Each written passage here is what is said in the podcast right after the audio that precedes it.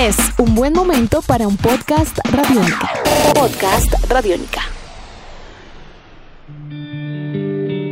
Cada vez falta menos para conocer la sede del Mundial Femenino de Fútbol de Mayores de la FIFA, que se va a disputar en 2023. Son tres candidaturas, Japón, Colombia y un binomio compuesto por Australia y Nueva Zelanda. FIFA publicó el resultado de la evaluación técnica y nuestro país, si quiere realizar el Mundial, debe mejorar y bastante. Así comienza Tribuna Radiónica. Bueno, el próximo 25 de junio se sabrá con exactitud quién organizará el Mundial Femenil proyectado para el 2023 mundial que se realizó el año pasado con éxito en territorio francés y que obviamente dejó un listón bastante alto.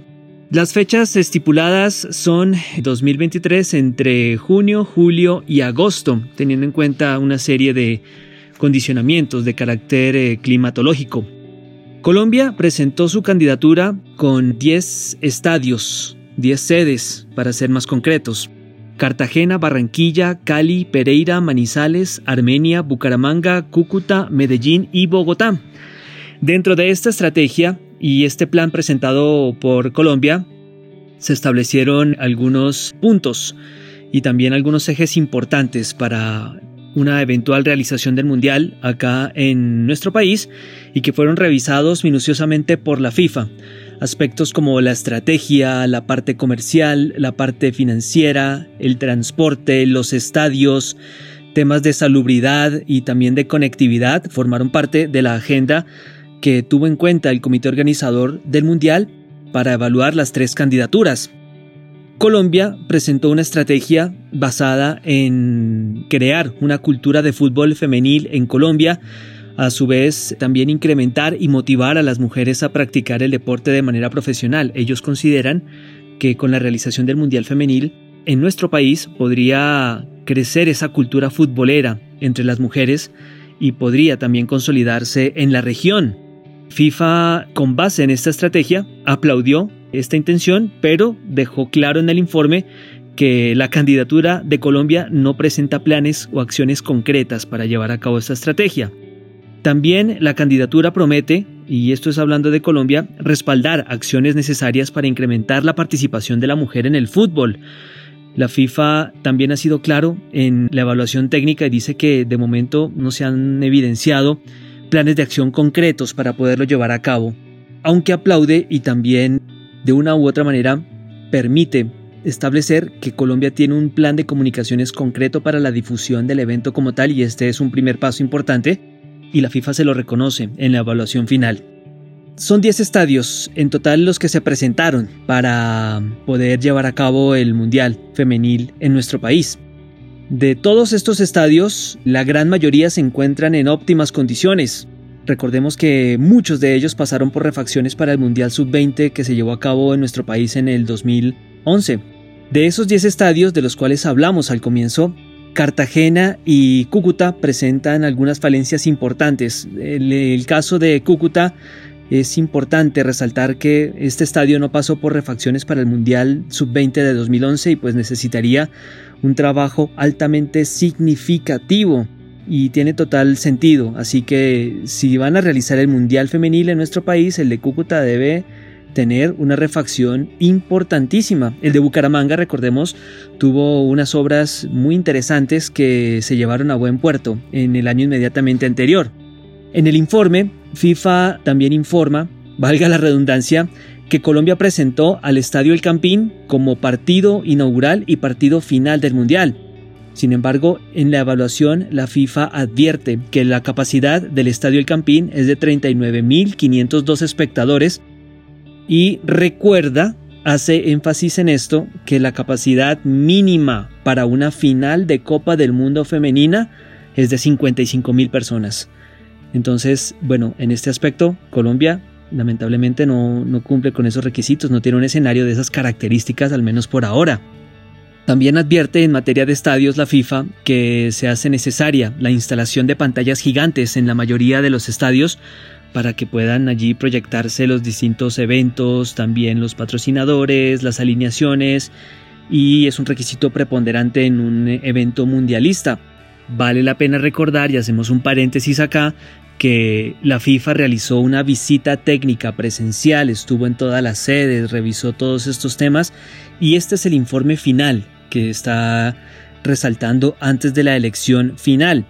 En cuanto a los campos de entrenamiento propuestos para los equipos y para los árbitros como tal, FIFA estableció un nivel medio de riesgo en cuanto a la calidad del pasto, en cuanto a los vestidores, la iluminación y otros factores que han tenido que ser considerados para postular los escenarios en los cuales van a entrenar los equipos. Para ponerles un ejemplo, el Campincito, que se encuentra justo al lado del Estadio El Campín, es un escenario válido también para el entrenamiento de los equipos y por supuesto de los árbitros y demás.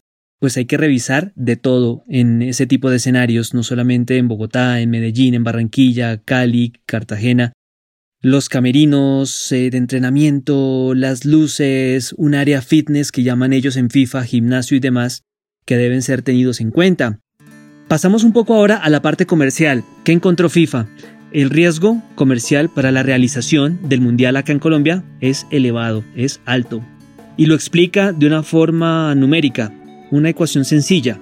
Aunque el costo que se ha planteado por parte de la candidatura de Colombia se acerca a los 45 millones de dólares, FIFA encuentra que los ingresos que se pueden obtener por las entradas a los partidos, las boletas, va a ser inferior a los 22 millones de dólares, advirtiendo que no hay un valor concreto presupuestal también que aporte el gobierno nacional, porque el gobierno manifestó darle apoyo irrestricto a la realización del evento, pero no dio una cifra concreta, pues la FIFA se vio obligada a colocar en su evaluación que el riesgo comercial para la realización del evento es elevado.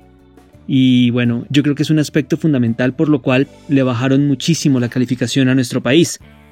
Un aspecto también importante que se tiene en cuenta para la realización de un mundial de estas características es el transporte.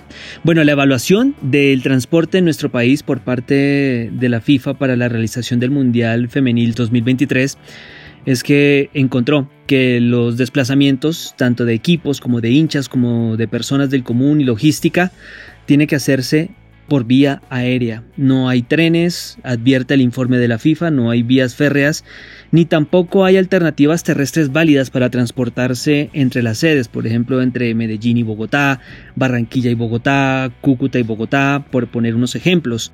Si bien todos los aeropuertos, dice el informe, tienen el visto bueno, hay uno que tiene una capacidad limitada para vuelos y aeronaves, y es el aeropuerto de la Nubia de Manizales, y tienen que trabajar en este aspecto si quiere ser Manizales una sede importante del Mundial en el 2023.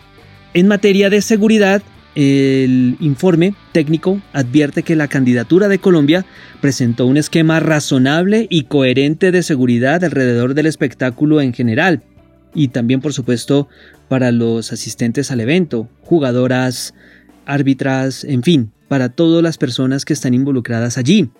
Sin embargo, también manifiesta FIFA que los índices de terrorismo doméstico, así lo menciona en el informe, no, no es cosa mía, terrorismo doméstico, se han reducido de manera significativa. Entonces, en materia de seguridad, Colombia no tendría mayores inconvenientes para la realización. Hay otros temas en materia de salud, conectividad y marcos legales que se tienen en cuenta. La decisión final, recordemos, se dará a conocer el próximo 25 de junio. Aunque los estadios presentados por Colombia requieren un mínimo nivel de inversión, pues teniendo en cuenta que en su mayoría están en muy buenas condiciones, el comité organizador local y la FIFA tienen que hacer una elevada inversión a nivel logístico y organizativo comparado con otras candidaturas. Y les pongo un ejemplo, revisemos las calificaciones finales de las tres candidaturas. Colombia sacó 2.8 sobre 5, Japón sacó 3.9 sobre 5 y la doble candidatura entre Australia y Nueva Zelanda 4.1. Entonces, bueno, estamos de últimas en el sistema de calificaciones y la decisión, bueno, seguramente traerá muchísimos de estos temas a colación el día de la reunión. Basado en informes presentados todavía por parte de la FIFA, no encuentran claridad si se puede o no lograr este nivel de inversión para una candidatura como la de Colombia y en tres años, estamos en 2020, 2023 sería el Mundial, Colombia postuló su candidatura para realizarlo entre julio y agosto. Hay aspectos también en materia de salud a tener en cuenta, la altitud, los pisos térmicos que tiene nuestro país, Bogotá 2.600 metros, Barranquilla 18 metros sobre el nivel del mar, Cartagena 2 metros sobre el nivel del mar, y esto también puede presentar un reto bastante complejo para la realización de los partidos y para la salud de las jugadoras. Entonces, aspectos a tener en cuenta habrán y muchos por correlacionar a la hora de elegir la sede del Mundial Femenil 2023 por parte de la FIFA. Edición de este podcast a cargo de Juan Pablo Pérez, mi nombre es Juan Pablo Coronado y nos volveremos a encontrar pronto en otra edición de Tribuna Radiónica. Nuestros podcasts están en radionica.rocks, en iTunes, en RTVC Play y en nuestra app Radionica para Android y iPhone. Podcast Radionica.